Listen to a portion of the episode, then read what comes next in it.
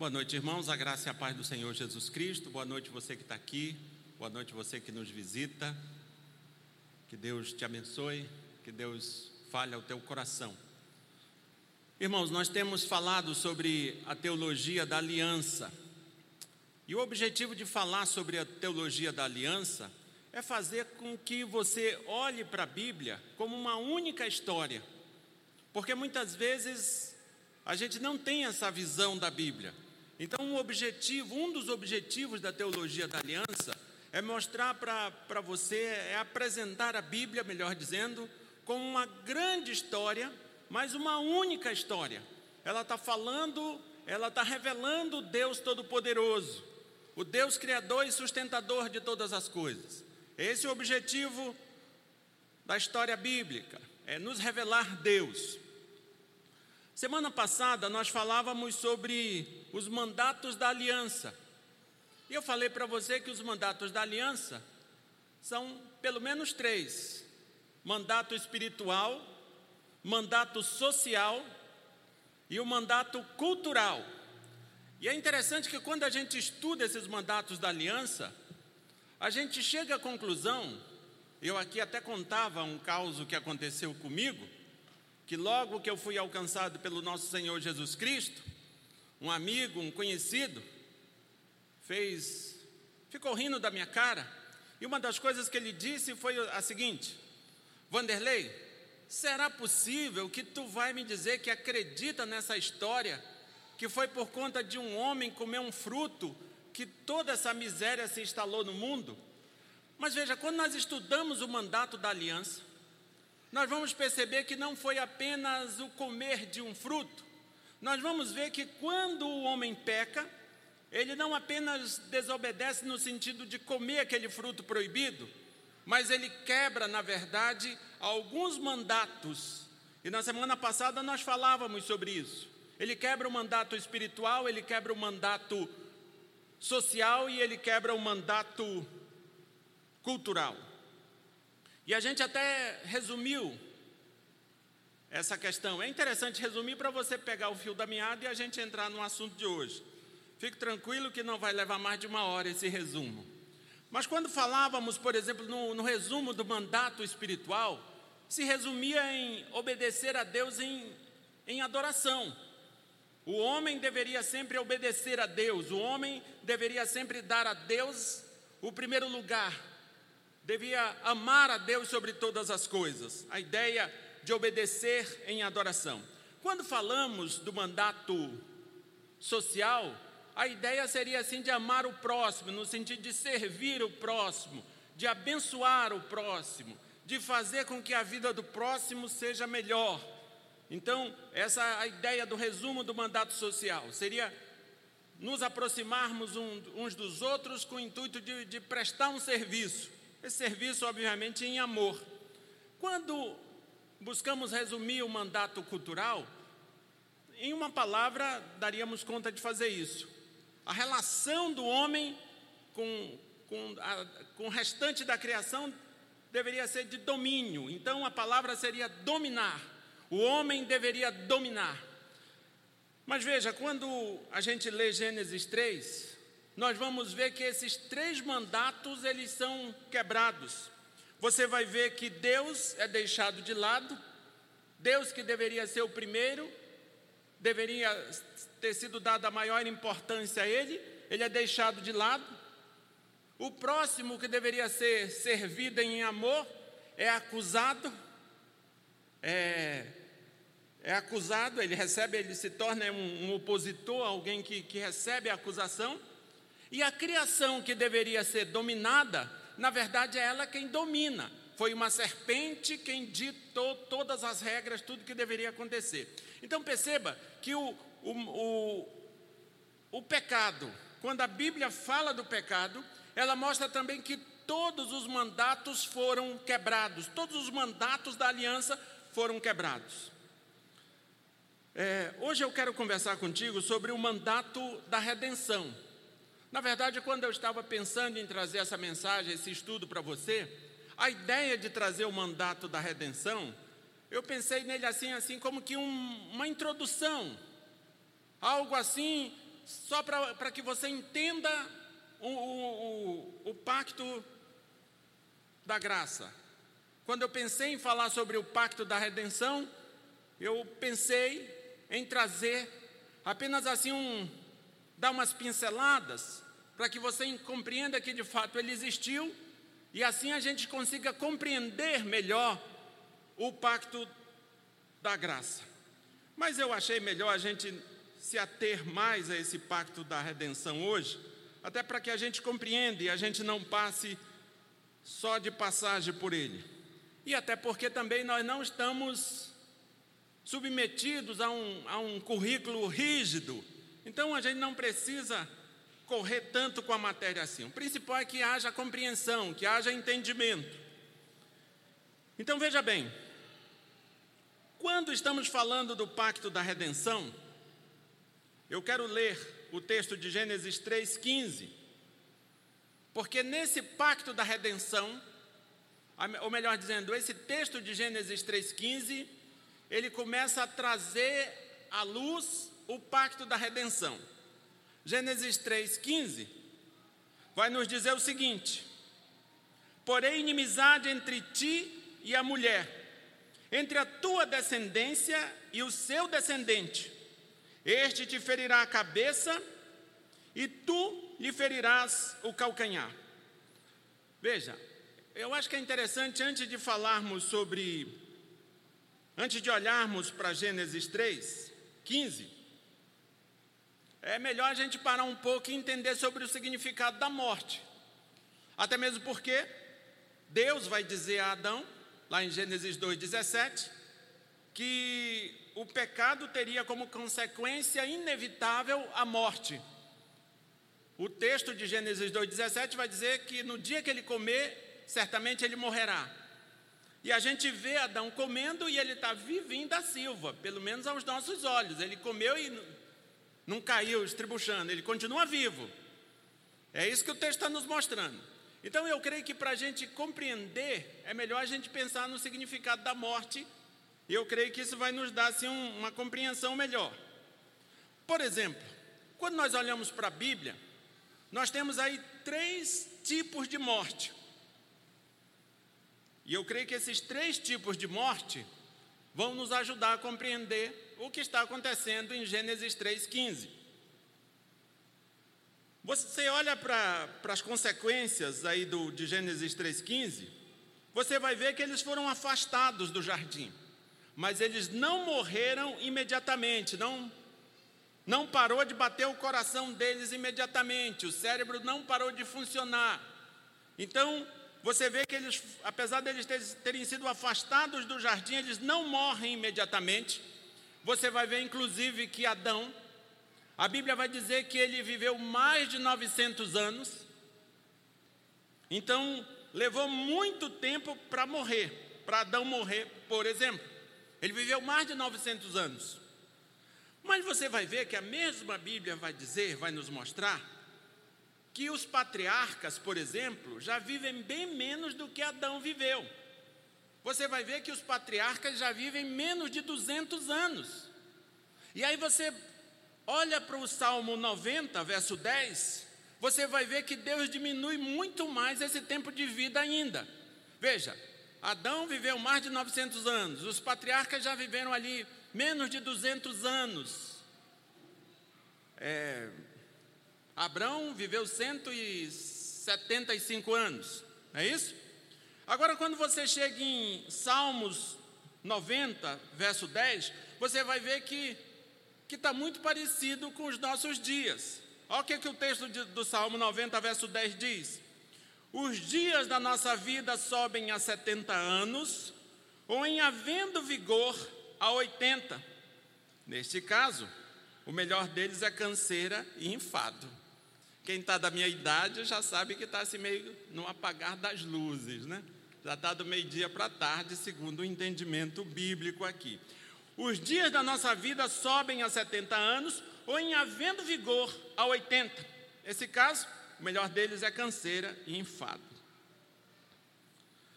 Veja bem, Adão não morre fisicamente, de forma imediata, Mas eu digo para você que a morte passa a ser uma realidade. Por isso o processo de envelhecimento foi iniciado. Uma outra morte que, que a Bíblia fala é a morte espiritual.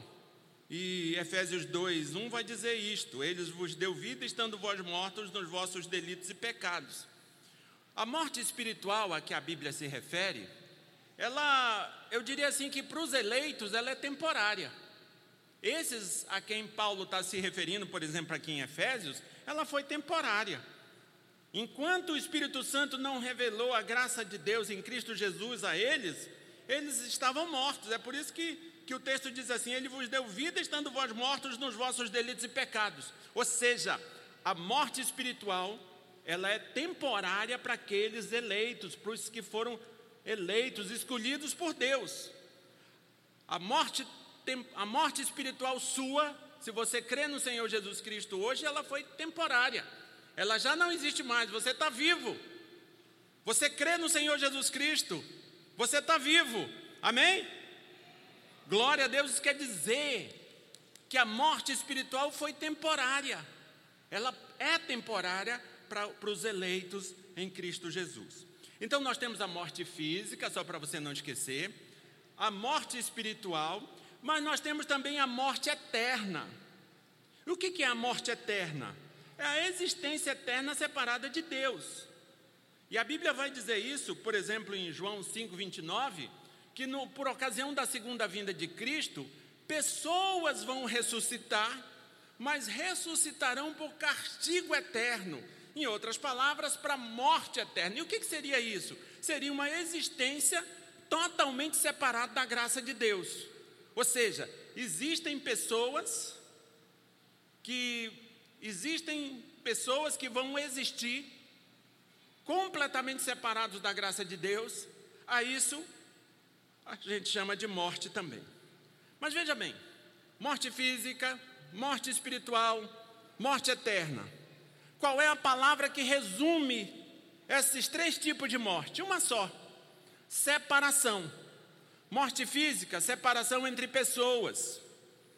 Morte espiritual, separação temporária de Deus, pode ser temporária de Deus. Morte eterna, separação definitiva da graça de Deus. Separação. Então, quando você pensar em morte do ponto de vista bíblico, pense em separação.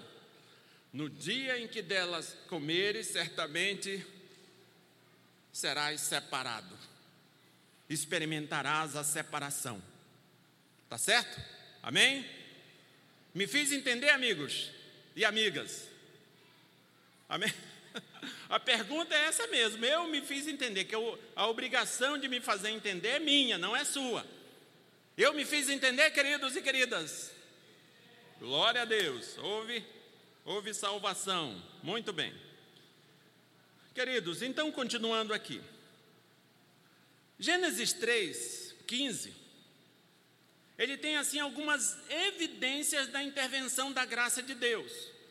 É interessante que você olhe para Gênesis 3,15 e perceba algumas, não apenas o 3,15, mas olhe para Gênesis 3 que você vai ver a intervenção da graça de Deus, que ali não é só juízo, mas ali também tem a intervenção da graça de Deus.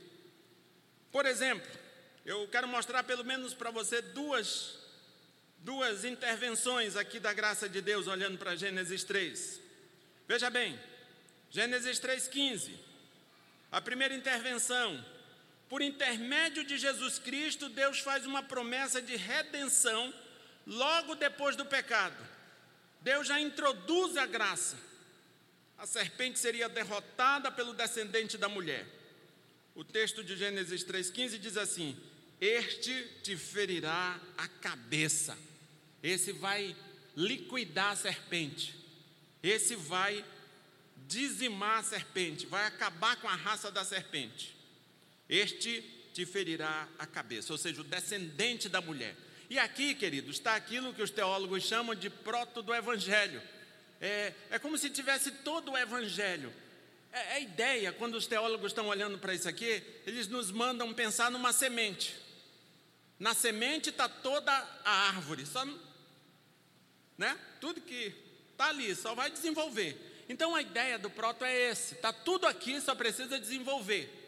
E aí quando você vai olhando para a Bíblia, você vai vendo que existe uma coisa que os teólogos chamam de revelação progressiva. Aqui, por exemplo, está o descendente da mulher. Que descendente é esse, meu povo? Aí a Bíblia vai dizer, em outro lugar, mais para frente, que a virgem conceberá e dará à luz um filho. Depois, lá no Novo Testamento, chega Jesus e João Batista olha para ele e diz: Eis o Cordeiro de Deus que tira o pecado do mundo. Para a gente não, não gastar muito tempo nessa, nessa revelação progressiva que eu já falei sobre ela.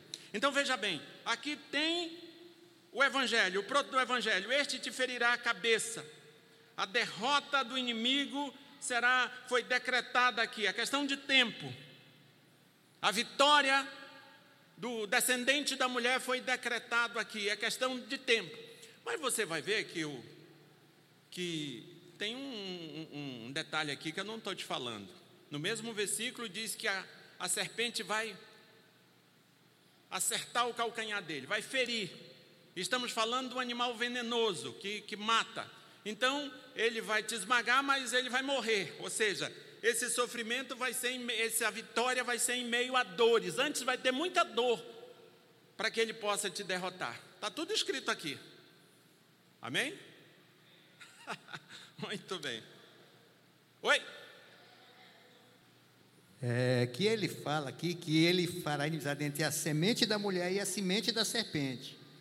Eu tenho dúvida em relação a essa semente da serpente. Quem poderia estar se referindo a quem? A semente da serpente serão os ímpios, os que vão, os que vão andar na, na, na, na, na, na, na trilha dela, os que vão, serão frutos dela, entende? Os ímpios, os, os que nunca se converterão. Não, não, é, não é isso não, é, é a descendência, é, o, é a semente, a ideia da semente, está tudo lá, só tem que. Exatamente. Muito bem. Vamos caminhar que a gente vai chegar lá. Então veja, a primeira intervenção é por intermédio de Jesus Cristo, Deus faz uma promessa de redenção logo depois do pecado. A serpente seria derrotada pelo descendente da mulher. A segunda, queridos, é a segunda intervenção tem o intuito de dar ao homem condições de estar na presença de Deus. Você vai ver que à medida que o homem percebe que Deus está caminhando no jardim, ele ele sabe que não pode ficar na presença de Deus daquele jeito, ele percebe que está nu, ele tem vergonha de estar tá nu, até então não tinha, mas agora tem. E aí o que, que ele faz? Ele, ele, ele prepara uma roupa com, com folhas de figueira. O Gênesis 3,7 vai dizer isso, que ele mesmo tenta fazer uma roupa para se apresentar diante de Deus. E qual é o princípio aqui? É é a inutilidade do ser humano, a partir do pecado, tentar, por suas próprias formas, por seus próprios meios, conseguir formas de se manter na presença do Senhor. A partir daqui, daí, muitas pessoas insistiram nesse negócio de continuarem cozendo folhas de figueira para fazerem cintas para si, para se manterem na presença de Deus. E o texto está falando aqui que isso não se sustenta. Não dá para eu procurar a presença de Deus por minha própria conta. Tem até um cantor da música popular que volta e meia eu cito ele, que ele diz assim: Como subir ao céu sem ter cordas para me segurar? Ou seja, eu não dou conta de ir à presença de Deus porque eu não tenho como fazer isto por mim mesmo. Aqui está a mensagem. Mas veja bem, o verso 21 do Gênesis 3 vai dizer que Deus fez Fez o Senhor Deus vestimenta de peles para Adão e sua mulher e os vestiu. Veja, a vestimenta para vivermos na presença de Deus, depois do pecado, é dada pelo próprio Deus. Você só fica na presença de Deus se Ele te der a vestimenta adequada, as vestes adequadas. É o sangue do Senhor Jesus Cristo. Apocalipse vai ter várias citações falando de pessoas com vestes brancas, pessoas que foram purificadas pelo sangue de Cristo. Então aqui é para dizer que a única forma de nós nos mantermos presentes na na presença de Deus, para ficar bem legal essa minha frase, é através da vestimenta que o Senhor Deus nos deu. E é interessante, por exemplo, quando você lê aquela parábola do, das bodas do filho do rei, ali em Mateus 22, de 1 a 14, acho interessante que dos versos 10 a 13, qual é a ideia ali da parábola? A ideia é mostrar que os convidados rejeitaram o convite. Judeus, povo de Israel, rejeitaram o convite. E aí o rei manda convidar todo mundo que os empregados encontrarem. Todo, tudo que é tipo de gente. E aí, quando a mesa está posta para todo mundo participar da, da, das bodas, o rei entra. E quando ele entra, ele verifica que tem uma pessoa que não está com veste nupcial. E aí o rei pergunta para aquele cidadão: Fulano, como tu entraste sem veste nupcial? E o cabra emudeceu. O texto diz que ele emudeceu. E a resposta do rei ao emudecimento dele é chamar os seus empregados e diz: amarrai-o e desce o porrete e joga fora. Por que, que ele fez isso? Porque aquela pessoa estava tentando ficar na presença do rei sem veste nupcial. Queridos, a ideia é você, a ideia, o ensino aqui, dentre outros, é mostrar que é impossível. Nós não temos como nos sustentar na presença de Deus sem que Ele me dê a veste para tal. Eu só estou na presença de Deus se eu tiver revestido de Cristo. Amém? E é emblemático quando o homem dessa parábola ele emudece, porque dizem os grandes pregadores, como o padre Antônio Vieira, que pregou lá pelos idos de 1600, dizia ele que se ele confessasse, ao invés de, de ter emudecido, o problema dele estava resolvido e certamente ele ganharia uma roupa, uma roupa nupcial. Mas ele não confessou, ele emudeceu. Mas deixa o padre Antônio Vieira de lado, deixa o emudecer de lado e concentre-se na falta de roupa nupcial. Foi por isso que ele foi tacado fora, jogado fora. Por quê? Porque o princípio está aqui, meu querido. A vestimenta para vivermos na presença de Deus depois do pecado é dada pelo próprio Deus. E aqui vale a pena um grifo. Essa vestimenta, ela, ela passa a ser real na minha vida à medida que eu me arrependo à medida que eu confesso Jesus Cristo como Senhor e Salvador. Não dá para eu imaginar que tenho veste nupcial, vestimenta dada por Deus, se eu estou tocando minha vida do jeito que eu quiser tocar.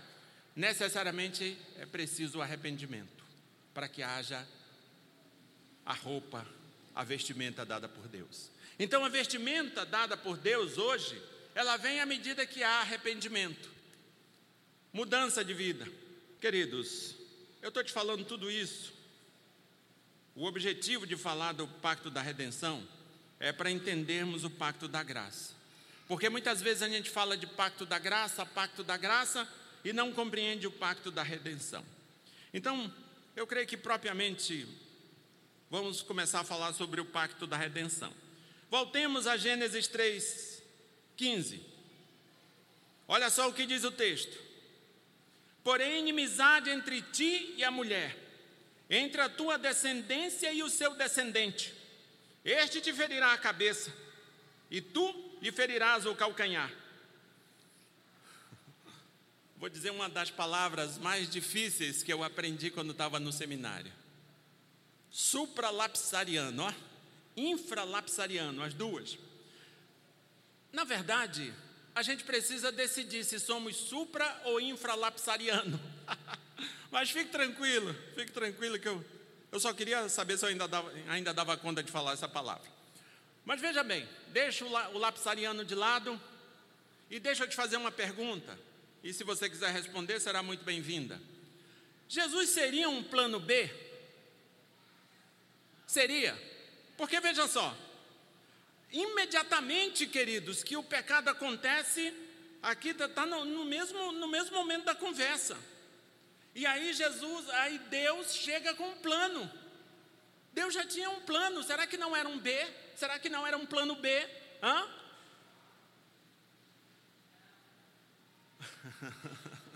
É isso que pensam os, os, os infralapsarianos. É que o Jesus é um plano B.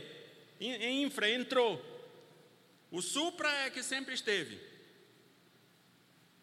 Então a gente precisa perguntar então, por que que, por que que Deus faz essa promessa imediatamente após o pecado, queridos? Se Jesus não é um plano B, Jesus era um plano B? Vamos ver se tem.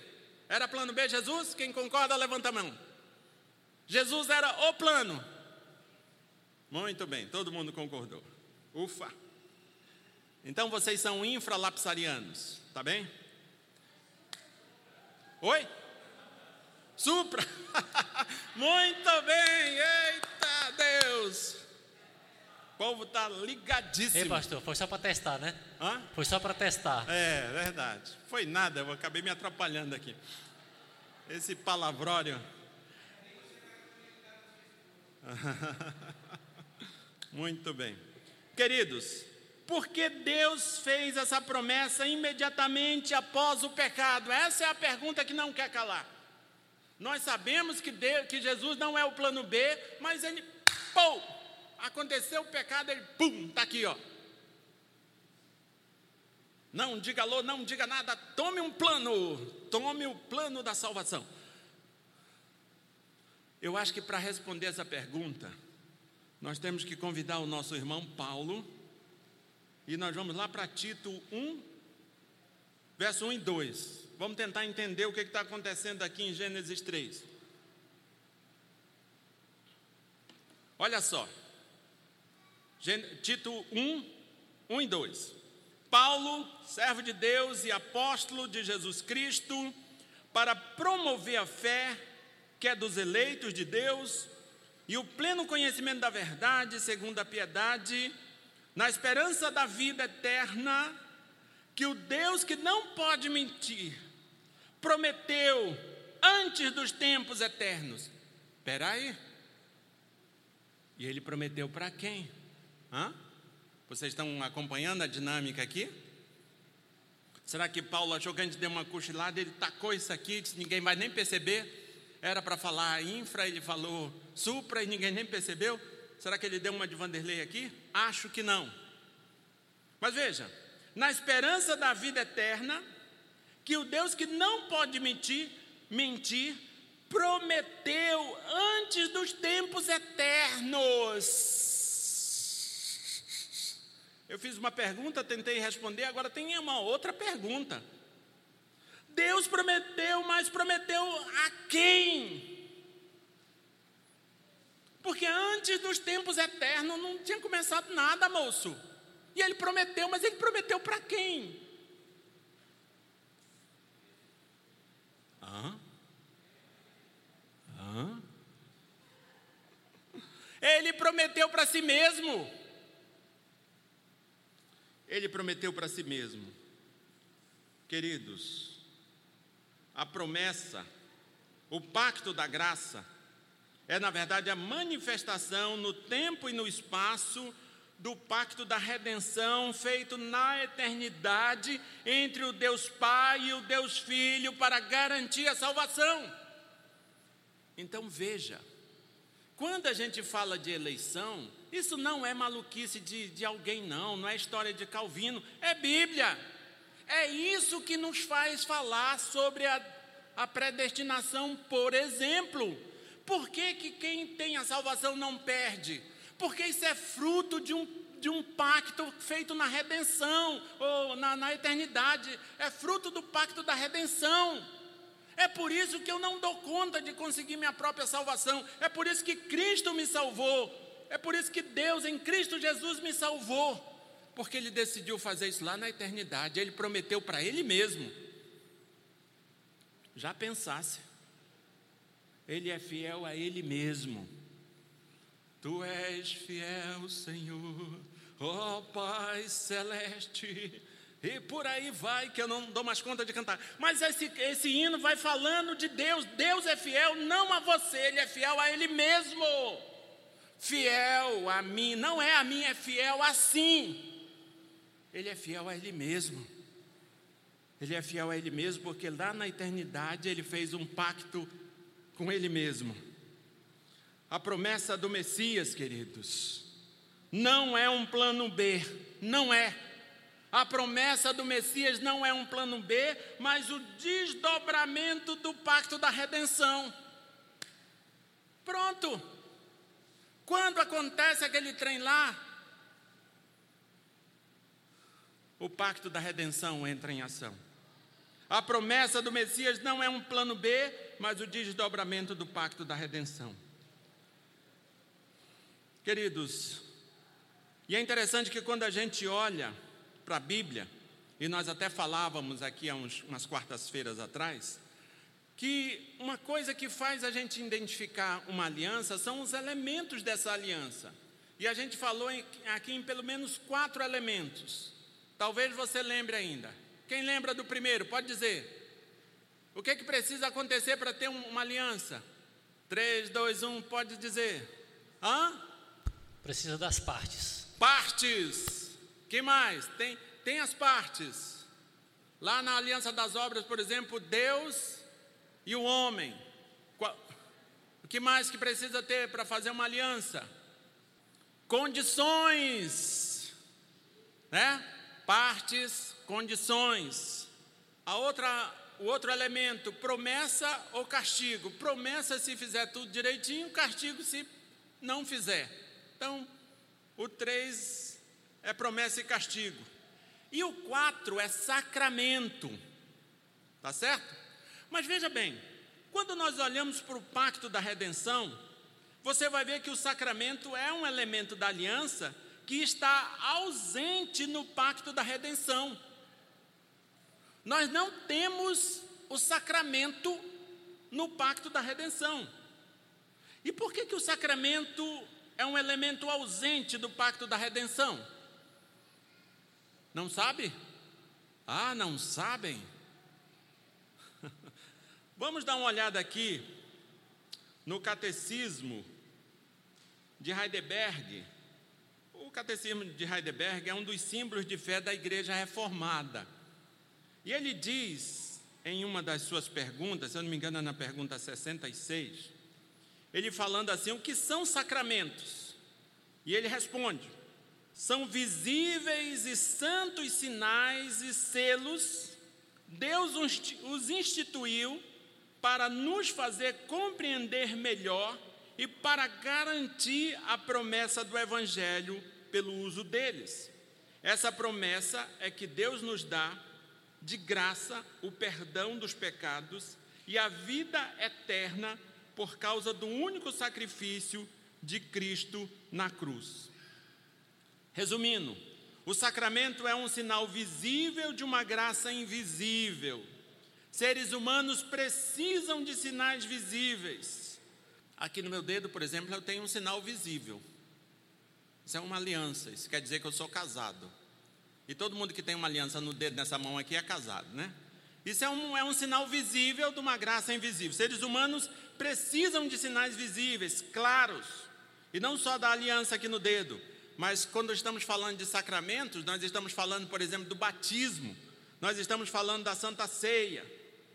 São sinais visíveis de graça, da graça invisível. Mas veja bem, Deus não precisa deste sinal. Não precisa, ele fez um pacto entre o Deus Pai e o Deus Filho, não precisa desse sinal, isso somos nós quem precisa. Então é por isso que não tem sacramento no pacto da redenção. O sacramento é a parte de toda aliança que Deus fez com o homem, mas não é necessário no pacto da redenção, porque Deus fez esse pacto consigo mesmo. Então não tem sacramento no pacto da redenção. Amém? Muito bem. Agora aqui nós vamos dar uma olhada nas partes, nos elementos do pacto, com exceção do sacramento. Por exemplo, partes.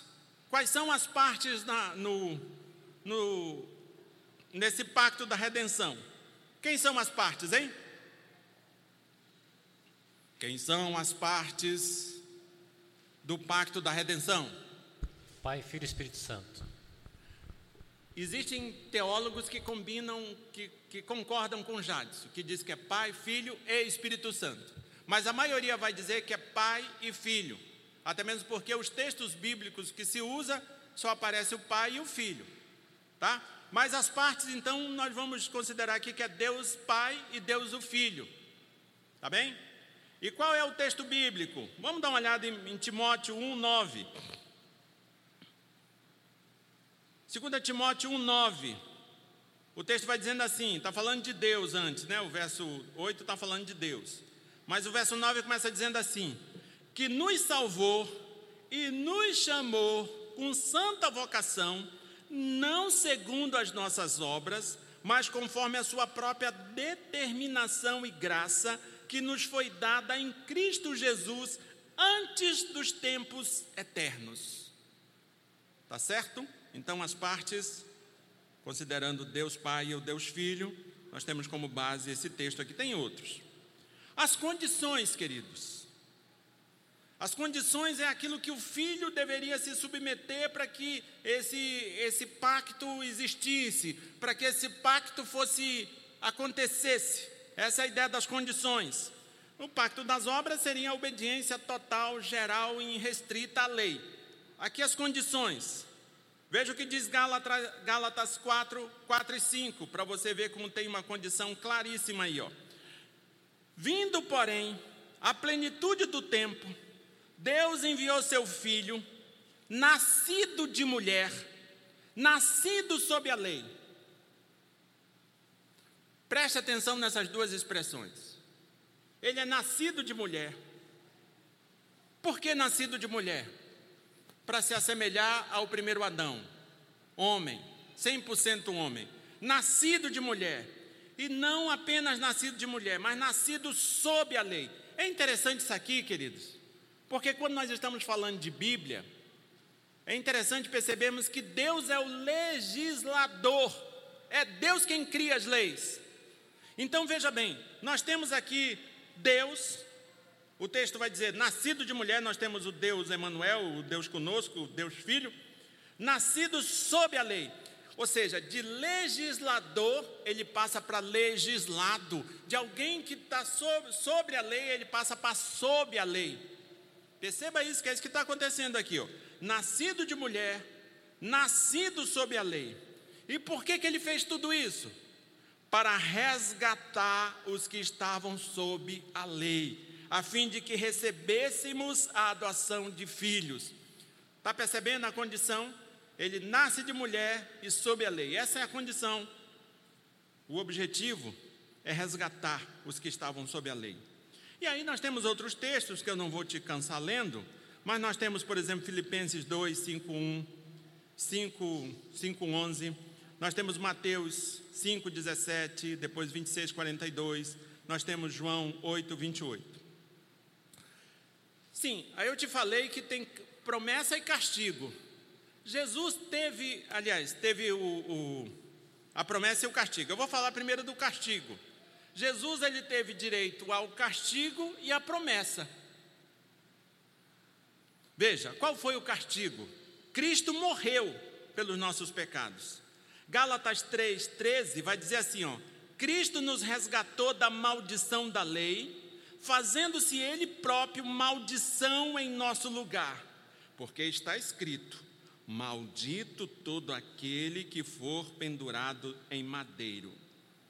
E Marcos 10, 45 ainda diz assim: Pois o próprio Filho do Homem não veio para ser servido, mas para servir e dar a sua vida em resgate por muitos. Ou seja, ele é, ele morre por conta da aliança quebrada. Ele, ele, é, é, ele, ele é os pedaços da aliança quebrada. A gente falou isso lá, na, na, lá atrás, você lá no início, melhor dizendo, você vai lembrar disso. Jesus Cristo é, é os pedaços, significa os pedaços da aliança quebrada. Lembra que quando Deus fez aliança com Abraão, cortou os animais e ele passou no meio? Então Jesus Cristo aqui não é o fogareiro que passou no meio, Jesus Cristo é os pedaços. Ele que arca com o dano da aliança quebrada. O castigo cai sobre ele. Amém? Muito bem. Eu estou achando que foi amém. E qual seria a promessa, queridos? O que, que Jesus Cristo poderia querer? Que ele já é Deus. O, o que, que ele. Que tipo de promessa poderia ter sido feita a ele? Vamos dar uma olhada em João 17, 4 e 5.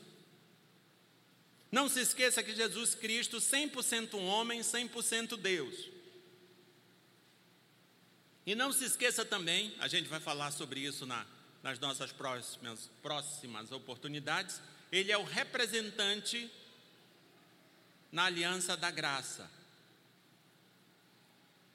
no pacto das, da graça. Então veja a promessa, João 17, 4 e 5. Olha só o que, que Cristo está falando ao Deus Pai. Eu te glorifiquei na terra, consumando a obra que me confiaste para fazer. Veja, ninguém poderia estar dizendo isso que Cristo disse, mas ele disse, porque ele cumpriu todas as condições. Ele mesmo vai dizer em outro lugar: Não pense que eu vim revogar a lei, mas eu vim cumprir a lei. E por ter cumprido a lei, ele tem autoridade de dizer isso que ele está dizendo aqui, ó. Eu te glorifiquei na terra, consumando a obra que me confiaste para fazer. Hã? E agora ele diz assim, ó. E agora, glorifica-me, ó Pai, contigo mesmo, com a glória que eu tive junto de ti, antes que houvesse mundo. Do que que Cristo está falando? Ele está falando da conquista como homem, da glória que tinha como Deus, antes que houvesse mundo. Ele conquista essa, essa, essa glória, não como Deus, mas como homem, 100% homem. E ele conquista, e é isso que ele está pedindo ao Pai. Glorifica-me, ó Pai, contigo mesmo, com a glória que eu tive junto de ti, antes que houvesse mundo. Qual seria a segunda, uma outra promessa? Está aqui em Tito 2,14. E eu digo para você que a remissão e a purificação de um povo exclusivamente seu você não é o centro do coração de Deus. Deus não é apaixonadinho por ti, como dizem alguns. Mas veja, nós precisamos entender que a nossa remissão, a nossa purificação, foi uma promessa que Deus fez. A remissão e a purificação de um povo exclusiv, exclusivamente dele. Ele conquistou isso com a sua morte e ressurreição. Ele conquistou. 1 Coríntios 15, 15, 24, você vai ver que vai falar da conquista total de seus inimigos, para que Deus seja um em todos, ou seja, para que a supremacia absoluta de Deus seja universalmente conhecida. Queridos, nós chegando, chegando aqui nas nossas considerações finais, é interessante que quando a gente olha para o pacto da redenção, você vai ver que na execução do pacto da redenção é cumprida é cumprido todos os mandatos da aliança. Em Cristo, todos os mandatos da aliança são cumpridos. Mandato espiritual, mandato social e o mandato cultural. Não se esqueça que o resumo do mandato espiritual é obedecer em adoração. Tem alguns textos, mas eu gostaria de lembrar só um. Mateus 27, 46. Perceba que Jesus, esse texto, vai dizer que Jesus se manteve fiel ao, a Deus, fiel ao Deus Pai, mesmo na, na dor da morte. Olha só o que, que ele diz: Eli, Eli, lama sabachthani. O que quer dizer? Deus meu, Deus meu, por que me desamparaste?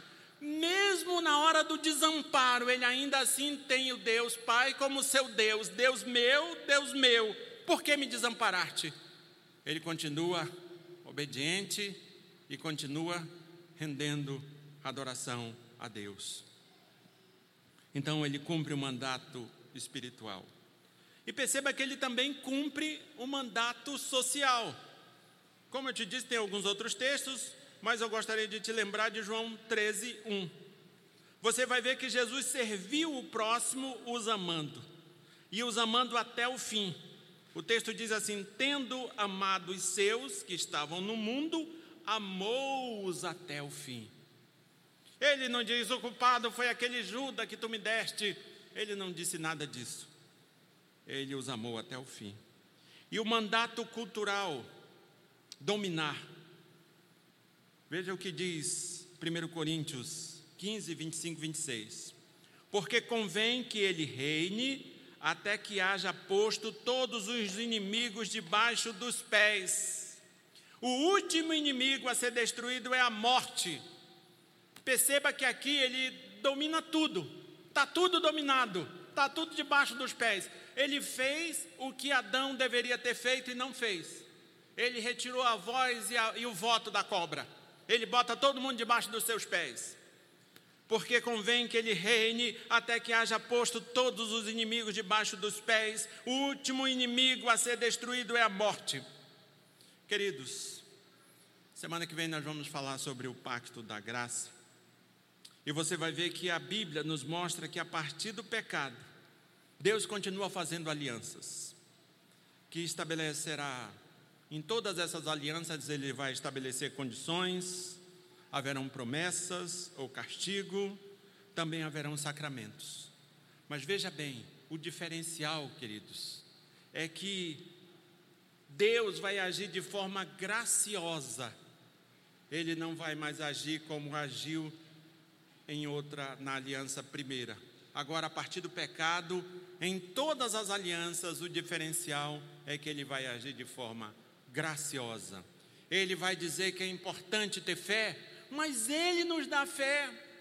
Ele vai nos dizer que é preciso arrependimento, mas Ele nos dá o um arrependimento.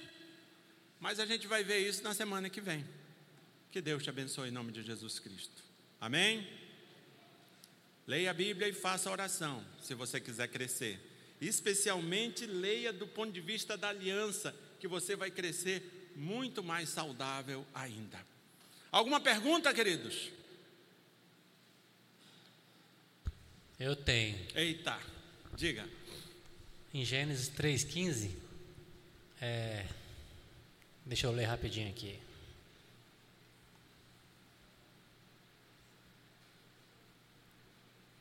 Três, quinze. Porém, inimizade entre ti e a mulher, entre a tua descendência e o teu descendente, este ferirá a cabeça e tu lhe ferirá o calcanhar. A serpente aí é Satanás, né? Sim. E muitos acham que ela foi morta aí, né? E o texto é bem claro, é ferirei, é ferirá a cabeça. Sim. Só quando Cristo voltar a segunda vez que ela vai ser destruída, não é isso? É essa. Entende? Porque você lembra da discussão em Sozel? sim, sim, sim, Então, é, é, isso que eu estou falando. O Jadson está querendo dar spoiler de toda uma série ali. Ah, não, então deixa, deixa por depois. Mas, mas veja, a cobra foi morta aqui ou na, na segunda vinda de Cristo? É, é, veja bem, vamos, vamos só ler o texto. Ó. Porém, inimizade entre ti e a mulher. O que está acontecendo aqui? São algumas ações de graça de Deus. A partir do momento, todas as vezes que Satanás se aproximasse da humanidade, essa humanidade não seria mais enganada como fora por ocasião desse primeiro pecado. Todas as vezes que, que, que formos enganados, saiba que você foi enganado porque quis ser enganado. Você não é mais inocente. Tem um dispositivo que Deus colocou em você que você sabe exatamente quando é coisa do cão. Você entra porque quer, você pode não pecar. É isso que ele está dizendo. Porém, inimizade entre ti e a mulher, entre a tua descendência e o seu descendente. Este te ferirá a cabeça e tu lhe ferirás o calcanhar. Eu não vou dar spoiler dessa, dessa série que nós vamos estudar daqui uns dias, daqui um tempo. Mas esse, esse descendente é, é, é Jesus, e essa serpente não é simplesmente aquela, aquele animal né, que está ali, mas sim ele tem uma simbologia, ele é sim Satanás. Amém, irmãos? Perguntas? Sem ser spoiler da série toda, pode perguntar. Eu vou pedir, vou pedir ao Alan, seu dele, que ore, nosso líder do Ministério de, de Louvor da Igreja Presbiteriana Central. Só se for agora. Vamos orar com nosso irmão Alan. Senhor Deus, muito obrigado, Pai, pela tua palavra que aqui foi ministrada. Muito obrigado, Pai, porque fomos alcançados, Senhor, através do pacto que foi Amém, feito com. Cristo, Pai. Graças te damos porque não somos merecedores, graças te damos porque não te pedimos isso e nem por nossas as obras, por nossas obras, foi por tua graça. Te louvamos, Pai, te bendizemos. Ser com cada um aqui e que em nosso coração sempre haja o desejo de te servir e o reconhecimento de tudo que foi feito e de tudo que tem sido feito, Pai, Amém, por cada um de Deus. nós. Nós te louvamos em nome de Jesus. Amém. Amém. Deus te abençoe. Muito obrigado porque você veio. Quarta-feira nós estaremos de volta aqui. Mas antes, domingo estaremos aqui. Que Deus te abençoe. Em nome de Jesus. Vá em paz e não peque.